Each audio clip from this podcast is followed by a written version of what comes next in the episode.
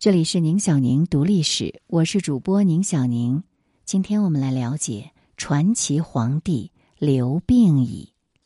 文章来源《疯狂历史》，读史。作者李大奎，读史专栏作者。历史上有名的贤君当中，汉宣帝刘病已是其中之一。他的雄才大略并不亚于秦皇汉武，在位二十六年，开创了了不起的盛世——孝宣中兴，这是大汉最辉煌、最鼎盛的时期。只是汉宣帝的名气似乎没那么大，这和他坎坷曲折的人生经历是有关的。这位在监狱中长大的民间皇帝，凭着自立自强的毅力。因为坚持得当，得遇贵人的辅佐，从而韬光养晦，成就了他的逆天翻盘，也成就了大汉更加辉煌。只是最终呢，也因为他错误的坚持，受固剑情深的影响，扶持昏庸的汉元帝上位，使得西汉盛极而衰，又迅速走向没落。汉宣帝刘病已传奇而又转折的人生经历，让人感慨万千，给人们带来最为宝贵的警示就是：好的坚持可以逆天翻盘，不好的坚持也将盛极而衰。出生于公元前九十一年的刘病已，字次卿，称帝后，因为病已是常用字。怕民众比较麻烦，他就改名为刘询。他原本呢是汉武大帝的嫡曾长孙，是实至名归、理所当然的帝位继承人。只因一场飞来的巫蛊之祸，差点让他与帝位失之交臂。由于晚年的汉武大帝刘彻猜疑心很重。导致察言观色的宠臣绣衣使者江充发动了一场重伤太子，也就是刘病已的爷爷刘据的巫蛊之祸，使得他的曾祖母皇后卫子夫、爷爷刘据以及父亲刘进、母亲王翁须等众多嫡亲，在这场无中生有的灾难中死去。而那时的刘病已才出生没几个月，尚在襁褓。所幸父母单独安置好了他，这才含泪随爷爷刘据出走。刘病已这才幸免于难，被收治入郡国，也就是设置在长安京城府邸之中的临时官狱当中。刘病已的童年就在飞来的横祸当中与牢狱生活挂了钩，开创了第一位出生没多久就被收押在监。由囚徒身份走上皇帝宝座的历史记录。按常理推断，刘病已入狱，要逆天翻盘，似乎比登天还难。能够走出监狱，过上普通人的生活就已经不错了。但命运这个东西，偏偏是说不清楚。牢狱之灾，或许是刘病已命中躲不过去的劫。而唯有这个劫度化之后，才会柳暗花明。刘病已的经历似乎是很好的应验。他在阴差阳错的命运安排下，历经多种机缘巧合，使原本失之交臂的地位，竟然在十七年后回到他身边。这样的结局也似乎印证了一句俗语：“属于你的终归是你的，别人抢也抢不去。”但是这世间哪有这么理所当然的事呢？刘病已的地位之所以能够失而复得，除了他自己有强烈的生活下去这个生存意念顽强支撑之外，主要得益于三个贵人相助。第一个贵人就是管理监狱的廷尉监丙吉，如果没有他，刘病已能不能存活都很难说。廷尉兼丙吉这位正直的牢头深知刘病已所受的无妄之灾，对他的遭遇深表同情，不仅安排两个忠厚谨慎的女囚胡祖、郭征清来哺育他，还另外置一间宽敞干净的房间给予关照，尽量让幼小的刘病已得到呵护，受到的伤害少一些。由此，刘病已得以在关狱当中活下来，度过了四年多幼小时光。后来有人向汉武帝告发说，关狱里有天子气，让病重的汉武帝意识昏聩，即派内业令郭壤处置关狱的犯人。危难之下，又是这个丙吉强力救护，他紧闭狱门，大声告诉他们：“这里有皇上的亲曾孙在此，怎能无辜杀害？”而原本就没有杀心的郭壤，就顺水推舟返回宫里向汉武帝报告。这个时候的汉武帝清醒过来了，他说了句：“啊，这是上天的意思吧？”之后，汉武帝就大赦天下，刘病已从而得以出狱。好心的丙吉就把他送到他的外家祖母史良娣的哥哥史公家悉心抚养。史公的母亲尽管年事已高，仍然亲自培养这可怜的外曾孙刘病已。更为关键，但也有些奇怪的是，汉武帝在临终前专门为刘病已下了一道遗旨。在他死后，将曾孙刘病已收养在掖庭，录入皇家宗谱。于是刘病已在史公家生活了一段时间后，就转到掖庭生活，直到长大成人。刘病已在掖庭之所以得到顺利成长，与他遇到的第二个贵人掖庭令张贺有关。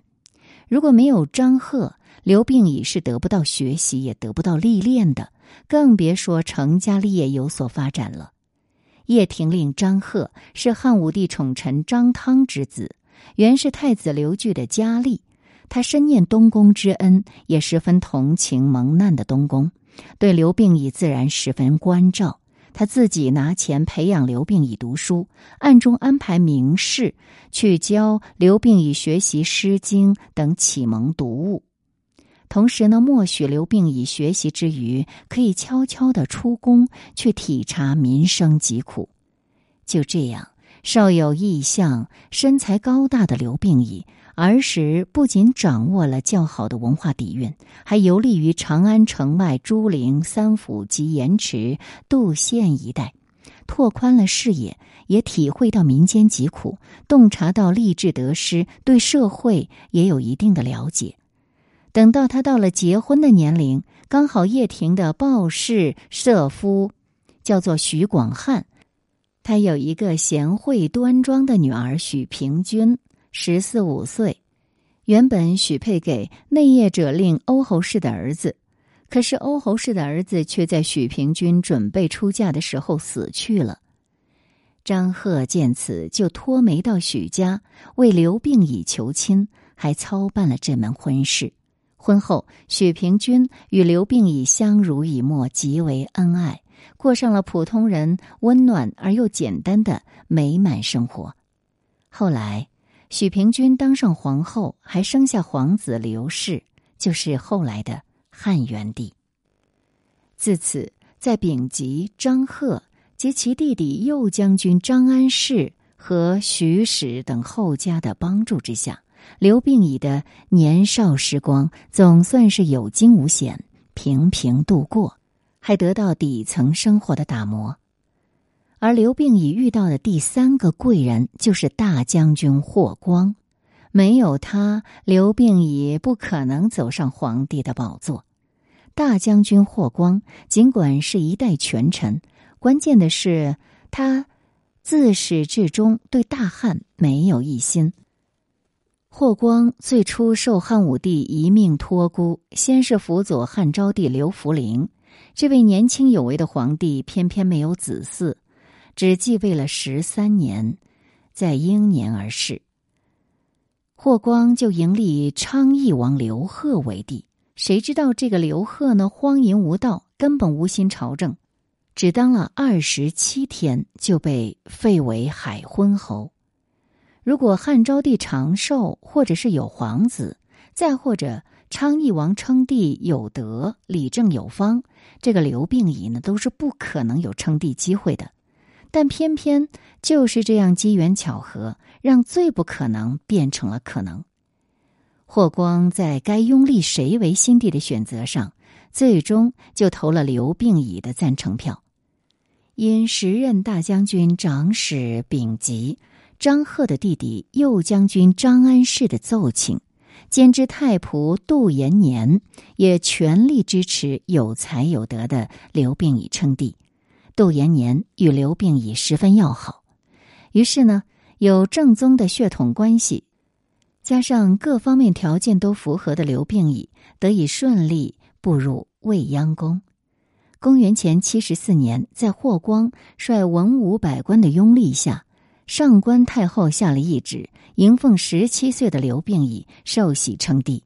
这就是史上有名的民间皇帝汉宣帝。刘病已称帝前的曲折过程，可以用天意如此来形容。而他称帝之后，前八年几乎是傀儡皇帝，直到亲政之后，用十六年的时间，躬耕作为，打造出一代盛世孝宣中兴。这与他坚持得当、注重韬光养晦是密不可分的。他刚刚登基的时候，满朝文武大多是霍光一族盘庚错节的掌控着，朝政其实是大将军霍光一个人说了算。面对此情此景，年轻的汉宣帝采取了长期坚守的笨办法，与年岁已去的霍光熬时间。于是，在霍光掌权期间，汉宣帝是以高度的信任和全权委托的方式，把朝政交由霍光来打理。最初呢，霍光也担心汉宣帝对他会有所不满，就有意试探，说要把大权还给汉宣帝。也就是让他亲政，而汉宣帝满脸垂泪相诉：“大将军，朝堂上的事儿，唯有您全权操心才妥当。我没有什么才能，哪能处理得了？我只求在您的庇护下，给祖父辈解下冤屈，与我患难的许平君能封为皇后，过上幸福的生活就可以了。”这一番话。就让大将军霍光开心不已。霍光原本是忠臣，见汉宣帝言之凿凿，又对他寄予重托，于是就对汉宣帝放了心，开始呕心沥血的着手操持国政，为汉宣帝初期社会经济的发展也做出了巨大的贡献。而同时，汉宣帝的韬光养晦也实现了双赢。他在霍光的支持下，为冤死的曾祖母卫子夫赐了谥号司后，也为祖父母父母设置了墓地园艺拜祭，还通过故建情深的方式，将糟糠之妻许平君立为皇后，留下了一段苟富贵勿相忘的浪漫故事。只是许平君立后一事，让霍光的妻子霍显。大为不满，因为他满打满算考虑他的女儿霍成君能够当皇后，以便可以更好的掌控大汉天下。霍显见汉宣帝没有立霍成君为后，就实施一条毒计。他趁许平君怀孕生孩子期间，让御医淳于衍在汤药中悄悄投毒，毒死了许平君。许平君死后，皇帝勒令严查。霍显就心慌，原原本本的把情况报告给了霍光。事已至此，霍光也很无奈，只好令彻查此案的手下作罢。此事遂不了了之。而汉宣帝见自己心爱的女人许平君被害死了，霍光又是这样的处理态度，就明白了凶手与霍家有关。只是此时的他没有实力与霍光抗衡。他只好更加隐忍。他对霍光说：“许皇后天命如此，让她入土为安吧。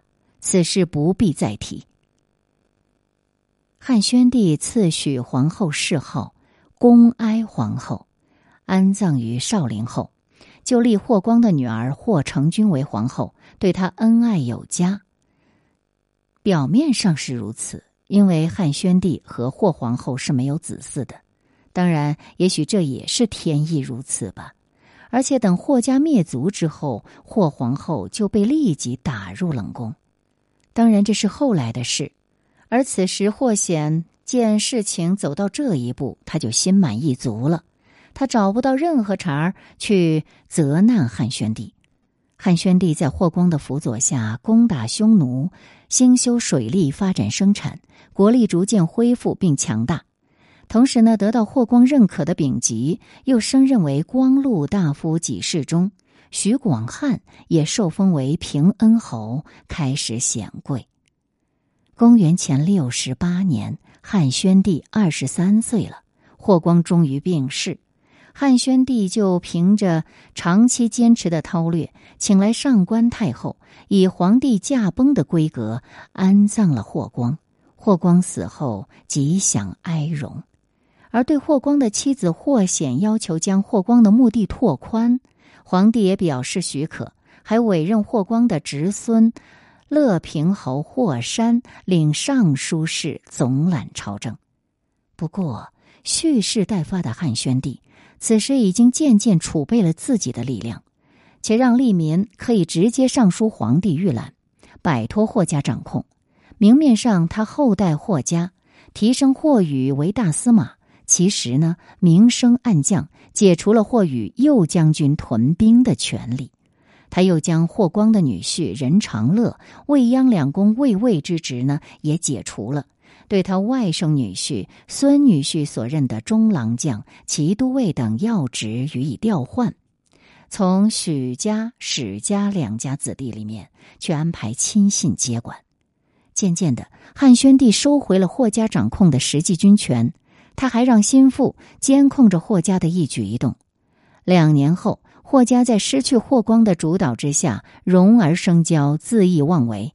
这正是汉宣帝希望的事情。自负贪心的当家女人霍显也没有看清局势。他想在公元前六十七年起兵谋反，欲罢黜天子，立霍宇为帝。而霍显此举呢，早已经在汉宣帝的监控之中。汉宣帝有了铁证，一纸诏令，名正言顺的绞杀了霍家，霍氏三族悉数被诛，霍成君的皇后之位随之被废黜。自此，汉宣帝亲掌朝政，到公元前四十八年病重死去，共十八年。这十八年。汉宣帝对霍光推行得好的治国方略没有废止，而是在基础之上更加完善的推陈出新，还大力整治吏治，惩治贪腐，为政宽简，轻徭薄赋，设长平仓，确立霸王道杂之的汉家制度，对外采取强硬的军事政策，降服匈奴，大破西羌，建立西域都护府，囊括西域。难能可贵的是，刚柔并济的汉宣帝对霍光与霍家谋反区别开来，仍把霍光视为当朝第一功臣，亲令画其像挂于麒麟阁中，表彰供奉。但遗憾的是，汉宣帝颇有作为的一生，却在国本问题上失控了，以致后来不过历经三朝，大汉盛极而衰。后来，外戚王莽代汉，西汉就此灭亡。阴差阳错的是，汉宣帝亲政后出现的主要差错，还是在坚持这个问题上出了问题。这一次，他不是坚持得当，而是错误的坚持。知道是错误的坚持之下，还固执己见，明知会带来严重的后果，坚持妇人之仁。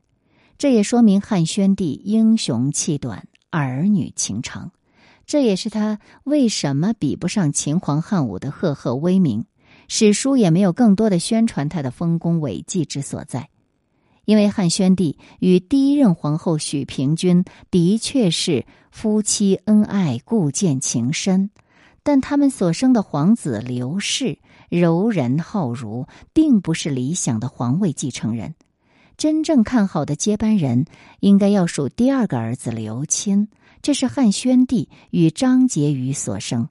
此子自幼好经书法律，聪达有才，且政治主张与汉宣帝的想法一致，倾同于外儒内法，霸王道兼用之。汉宣帝自己也知道，今后汉家天下会出现乱我家者太子也的局面，但是因为他深爱许平君，不忍废掉他俩亲生的儿子刘氏。就在这份错误的坚持下，汉宣帝于公元前六十七年立刘氏为皇太子后，就优柔寡断，一直没有更换太子。到公元前四十八年，刘病已病危，临终前令三驾马车大司马史高、太子太傅萧望之、少傅周禄堪等重臣悉心辅佐刘氏。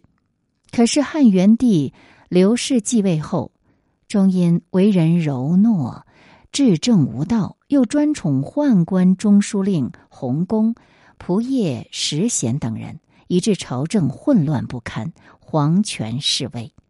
汉元帝在位十六年后病逝，他与孝元皇后王政君所生的嫡子刘骜于公元前三十三年继位，史称汉成帝。这位皇帝更为贪乐昏庸，荒于酒色，以至于朝政完全由太后王氏一族统揽。由此，擅权的外戚王氏一族登上西汉的政治舞台。